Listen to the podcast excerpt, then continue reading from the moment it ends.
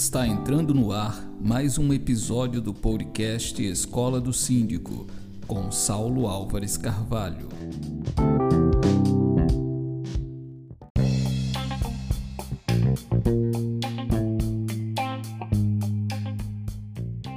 Olá, seja bem-vindo, seja bem-vinda a mais um episódio do podcast da Escola do Síndico. Quem fala com você aqui é Saulo Álvares Carvalho. Eu sou advogado condominialista e professor de Direito e Gestão Condominial aqui na escola.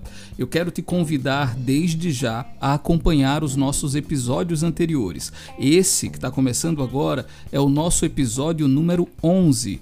Então eu te convido a maratonar pelos nossos episódios anteriores. Temos muitos assuntos interessantes para você que vivencia a gestão condominial e você não pode perder. Volte lá, termina de, de acompanhar esse, depois faz uma maratona aí.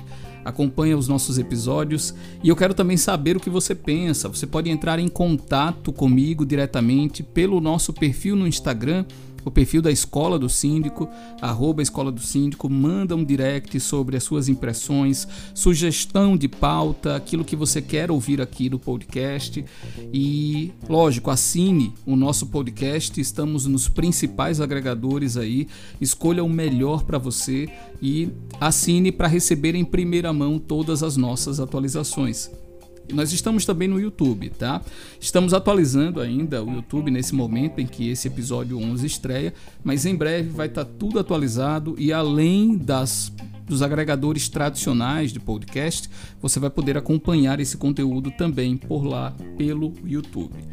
É isso, seja bem-vindo mesmo, seja bem-vinda e vamos ao nosso tema de hoje. Hoje nós vamos falar sobre planejamento orçamentário condominial. Esse tema é também profundamente relevante. Na verdade, ele é vital, porque o condomínio que não administra bem as suas contas passa por muitas dificuldades. O tema mais sensível na dinâmica condominial é, sem sombra de dúvidas, o tema financeiro, a questão das finanças. Basta você realizar uma assembleia onde se discuta reajuste de taxa, adequação de taxa e você tem geralmente quóruns maiores, porque isso desperta a atenção dos moradores. É algo que mexe de maneira direta e profunda com o dia a dia de todos aqueles que convivem no condomínio e por isso mesmo é um tema que chama muita, muita atenção. E hoje nós vamos falar sobre planejamento orçamentário. Como é que o condomínio pode se organizar melhor para gerenciar esse patrimônio de terceiros?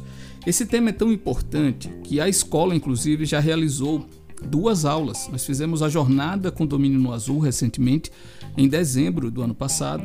Encerramos o ano com esse evento, onde falamos sobre a importância do planejamento orçamentário.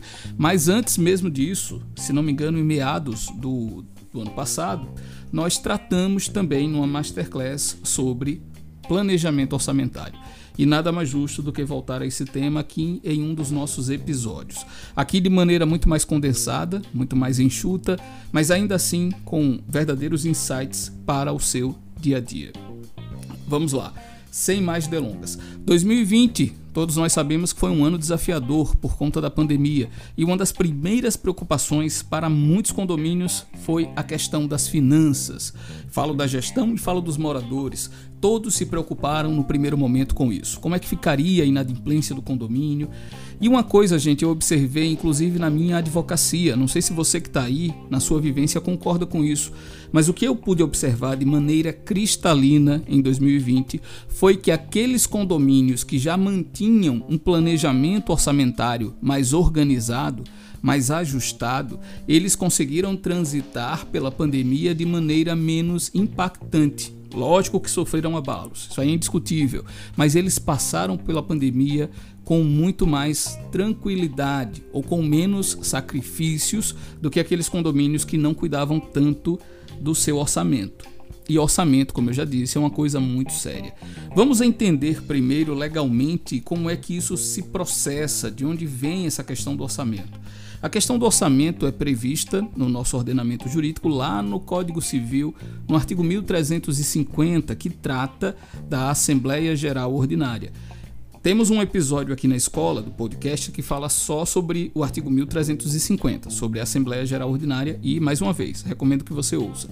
Mas esse artigo trata, é, prevê a realização de uma assembleia anual e dentre a pauta dessa assembleia nós encontramos lá a aprovação do orçamento das despesas. É na Assembleia Geral Ordinária que vai se discutir e vai se apresentar o orçamento para o exercício seguinte.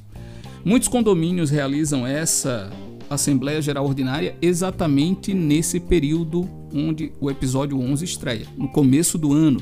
Nós estamos em janeiro de 2021 e entre janeiro, fevereiro, março é quando os condomínios realizam muitas assembleias gerais ordinárias. Portanto, mais uma vez, é pertinente a gente falar disso nesse momento. De repente, você que está ouvindo está preparando o seu orçamento para o próximo exercício. De repente, você está exatamente nessas tratativas. Então, ouça com atenção tudo o que nós vamos discutir aqui para que você não perca absolutamente nada, ok? Segura aí um pouquinho que a gente já vai avançar nesse tema. Então, como eu disse ali, a previsão vem do 1350. E de quem é a responsabilidade pela elaboração do planejamento, Saulo? Essa responsabilidade é do síndico. Ele tem o dever de apresentar o orçamento, a planilha orçamentária para o exercício seguinte. Isso aqui é importante que, que se entenda, porque em alguns momentos isso fica negligenciado. O artigo 1348, no seu inciso 6, deixa claro, ao estabelecer que é competência do síndico elaborar o orçamento da receita e da despesa relativa a cada ano. Então esse papel é dele. Na prática, na prática, muitos gestores acabam delegando esse papel para as suas assessorias contábeis. Os escritórios de contabilidade, as chamadas administradoras acabam fazendo esse papel, apresentando as planilhas nas assembleias ordinárias, mas a competência legal é do síndico. E eu estou dizendo isso para fazer um alerta. Se você é gestor, se você é gestora, não pense que é, essa responsabilidade você delega. Você pode até delegar na preparação, se você não tiver tanto traquejo, se você precisar de um suporte técnico. Mas entenda que a responsabilidade legal ela é sua. Então é importante que você compreenda o que é que está sendo trabalhado ali naquela planilha. Porque eu já vi situações de síndicos que desconhecem, inclusive, o teor da planilha orçamentária. Isso é inconcebível.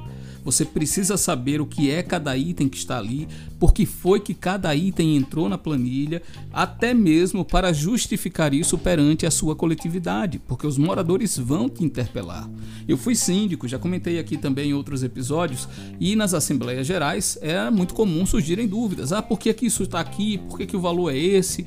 E se você não entende o que está sendo feito, você dificilmente vai conseguir explicar adequadamente à Assembleia a origem daqueles números.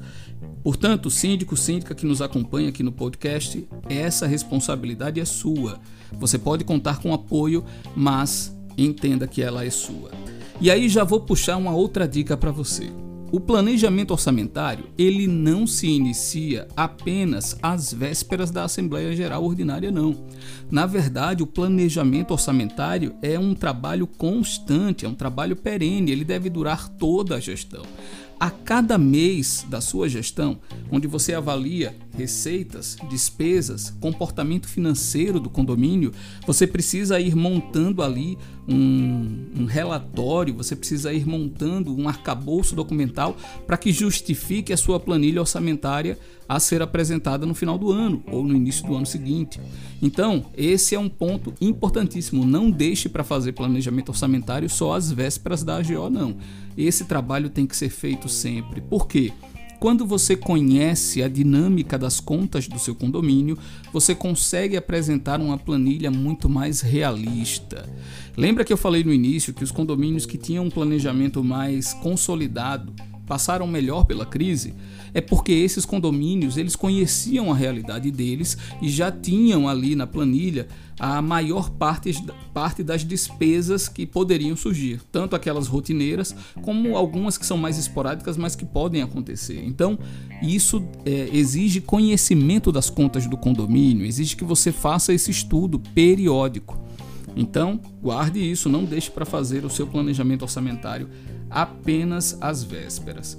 E esse planejamento orçamentário precisa ser amplo, tá, gente? É a segunda dica que eu vou jogar aqui. Por quê? É comum a gente querer fazer um, um, planejamento orçamentário apenas com as despesas mais evidentes: o contrato com elevadores, o contrato com o escritório de contabilidade, o, o contrato com assessoria jurídica, jardinagem, aquela coisa toda, mão de obra, né? isso é folha de pagamento, que é a principal despesa em qualquer condomínio, via de regra mas você precisa contemplar também outras despesas não tão aparentes assim.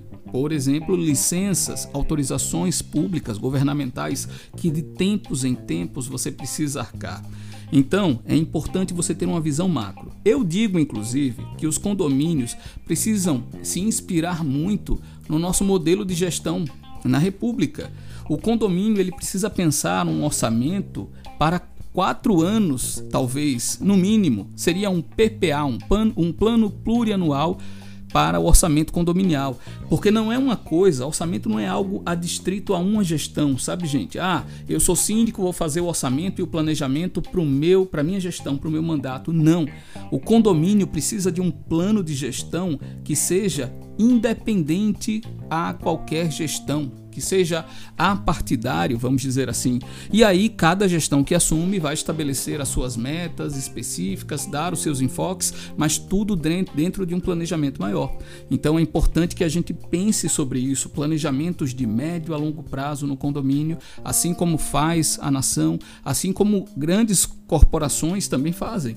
Usam esse modelo aí de planejamento de médio a longo prazo. Então é importante considerar essas despesas que não ocorrem sempre, mas que vão estar inseridas num contexto de médio a longo prazo.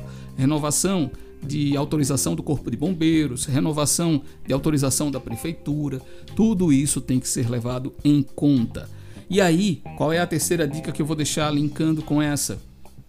Por que não pensar no seu condomínio em estabelecer uma comissão orçamentária?